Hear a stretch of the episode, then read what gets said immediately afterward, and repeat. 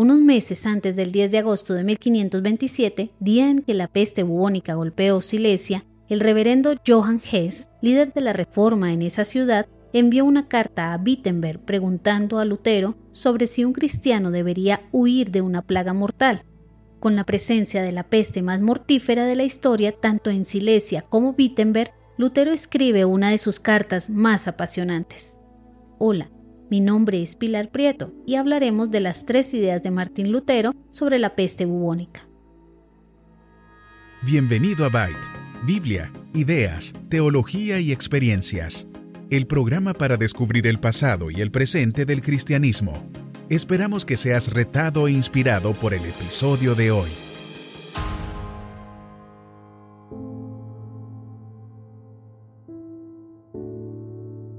El pasado 11 de febrero publicamos en nuestras redes sociales y en nuestra página un artículo titulado El coronavirus, la peste bubónica y el reformador Martín Lutero en el cual hablamos de las implicaciones de esta carta para los creyentes que hoy sufren la epidemia del COVID-19. En este episodio quisimos retomar las ideas que da la carta sobre cómo manejar una peste mortal y ampliar las vivencias de Martín Lutero en el momento en que la peste bubónica afectó su hogar. La peste bubónica fue la pandemia más terrible que ha experimentado la humanidad. La misma bacteria, Yersinia pestis, causó tres grandes brotes a lo largo de la historia, la plaga justiniana en el siglo IV, la peste negra en el siglo XIV y la tercera pandemia en la segunda mitad del siglo XIX, causando muchos brotes pequeños en diferentes ciudades del mundo a lo largo de la historia. Aunque los tres brotes cobraron la vida de muchas personas, el segundo brote fue el más mortífero. Se estima que al menos un tercio de la humanidad perdió la vida, en Europa, la plaga borró el 50% de la población solo entre 1346 y 1353. Esta peste afectó directamente a Martín Lutero cuando llegó a Wittenberg en agosto de 1527, junto con Johannes Buchenhagen y otros dos capellanes. Lutero se quedó en la ciudad por las razones expuestas en su carta, oponiéndose a la orden del príncipe elector Juan de Sajonia, 17 días después de la llegada de la peste a Wittenberg, había ya 18 muertes. La esposa del alcalde, Tilo Dene, murió casi en manos de Lutero.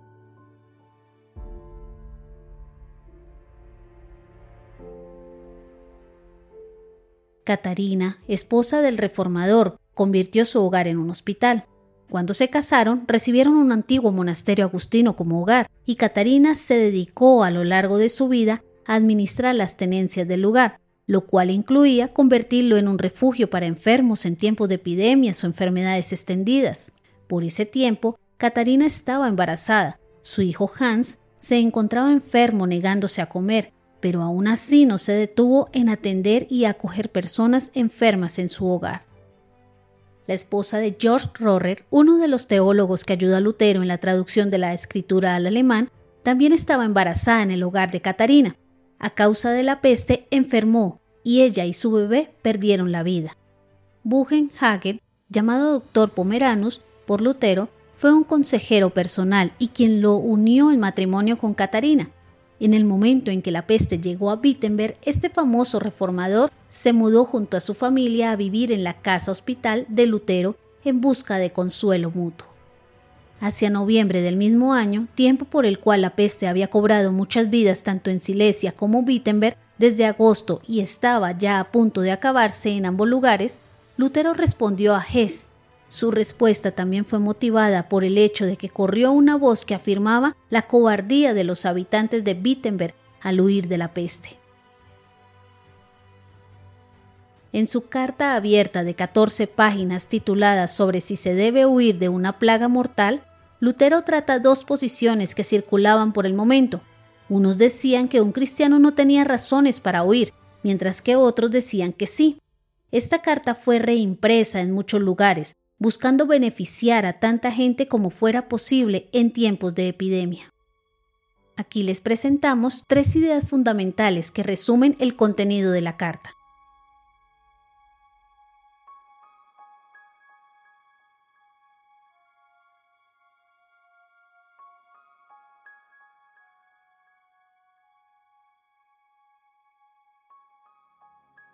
La primera idea en la carta de Lutero es que es posible huir de una peste mortal en desobediencia absoluta. Esto ocurre cuando hay un deber entre personas. En la familia, un hijo no puede huir mientras sus padres necesitan de cuidado, ni tampoco ha de huir un padre dejando a su esposa y a sus hijos. Un pastor debe permanecer para ministrar a sus ovejas, tanto en lo físico como en lo espiritual. Un siervo tenía un deber para con su maestro y un maestro para con su siervo. También quienes tienen cargos públicos deben permanecer para el cuidado de otros, igual que quienes trabajan en ayudar a los demás, como los médicos. La única excepción es que una persona provea de un reemplazo capacitado para cuidar de aquellos para con quienes tiene un deber. Un médico puede traer a otro para que cumpla sus funciones, lo mismo que un gobernante o un pastor, pero si no hay tal provisión, no hay forma de huir sin que se cometa un gran pecado, Ahora, ese deber se extiende a todos aquellos que no tienen forma de cuidarse. Lo ideal, dice Lutero, es que el gobierno de cada ciudad tenga los medios para cuidar de su gente, pero si no es el caso, entonces es importante que la gente misma se disponga para ayudar a otros en todo lo posible. Así, si hay un hermano que no tiene quien lo cuide, será deber absoluto de las personas más cercanas. Dos versículos claves en el pensamiento de Lutero sobre este punto fueron Primera de Timoteo 5:8. Pero si alguno no provee para los suyos, y especialmente para los de su casa, ha negado la fe y es peor que un incrédulo. Y en Primera de Juan 3 del 15 al 17.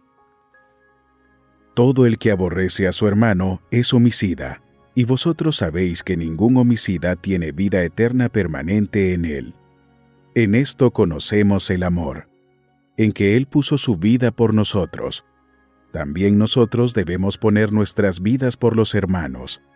Pero el que tiene bienes de este mundo y ve a su hermano en necesidad, y cierra su corazón contra él, ¿cómo puede morar el amor de Dios en él?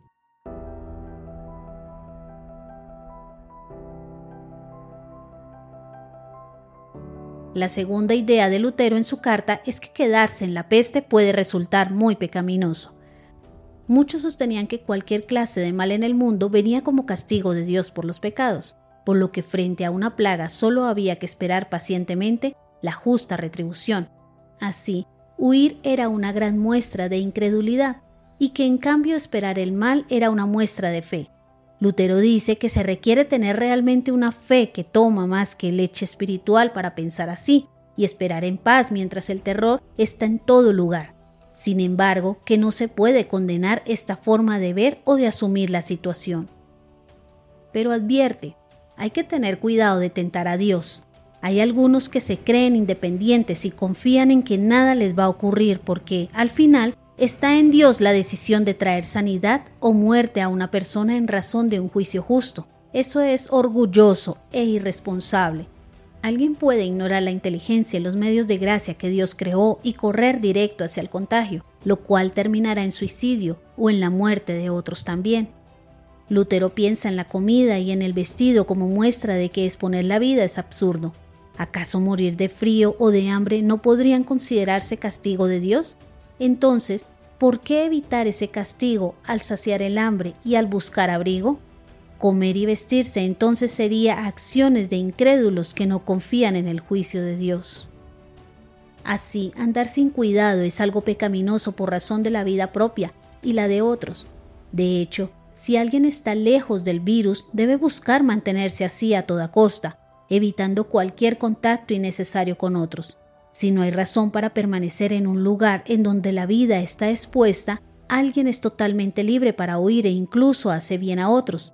Por lo cual, si por razones de conciencia alguien decide quedarse, debe hacerlo sin tentar a Dios y sin juzgar a aquellos que no hacen igual que Él.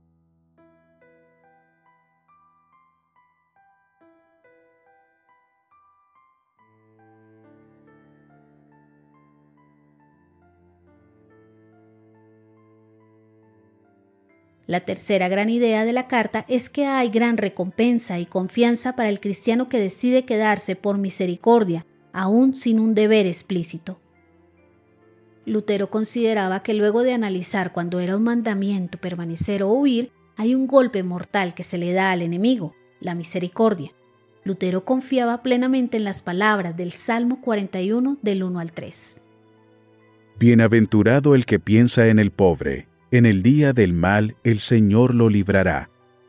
El Señor lo protegerá y lo mantendrá con vida, y será bienaventurado sobre la tierra, y no lo entregarás a la voluntad de sus enemigos.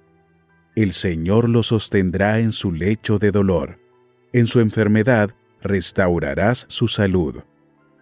A partir de este salmo, Lutero tenía plena confianza en que el Señor iba a cuidar de la salud de aquel que pensara en el pobre y necesitado. ¿Por qué temer entonces el ataque del enemigo en forma de una plaga? Incluso si una persona que estuviera ejerciendo la misericordia enfermaba, iba a ser Dios mismo quien la iba a cuidar. Por eso, también está el caso de decidir voluntariamente quedarse a servir a otros en medio de la epidemia o de la enfermedad, sin necesidad de que haya un deber específico.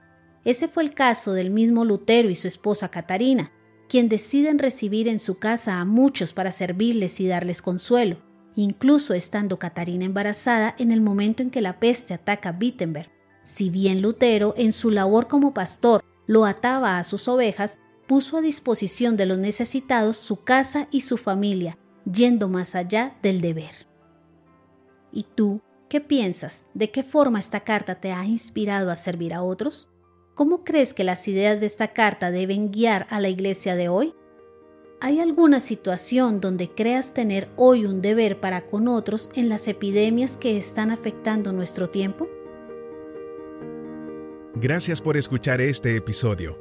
Esperamos que haya sido de bendición para tu vida. Este programa se emite con el propósito de exaltar a nuestro Salvador Jesucristo, quien en su gracia nos ha provisto todo lo necesario para hacerlo posible.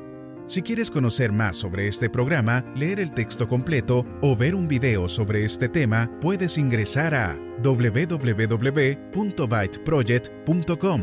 También puedes seguirnos en nuestras redes sociales, YouTube, Instagram o Facebook como Byte Project. No olvides suscribirte para no perderte ninguno de nuestros contenidos. Hasta el próximo episodio.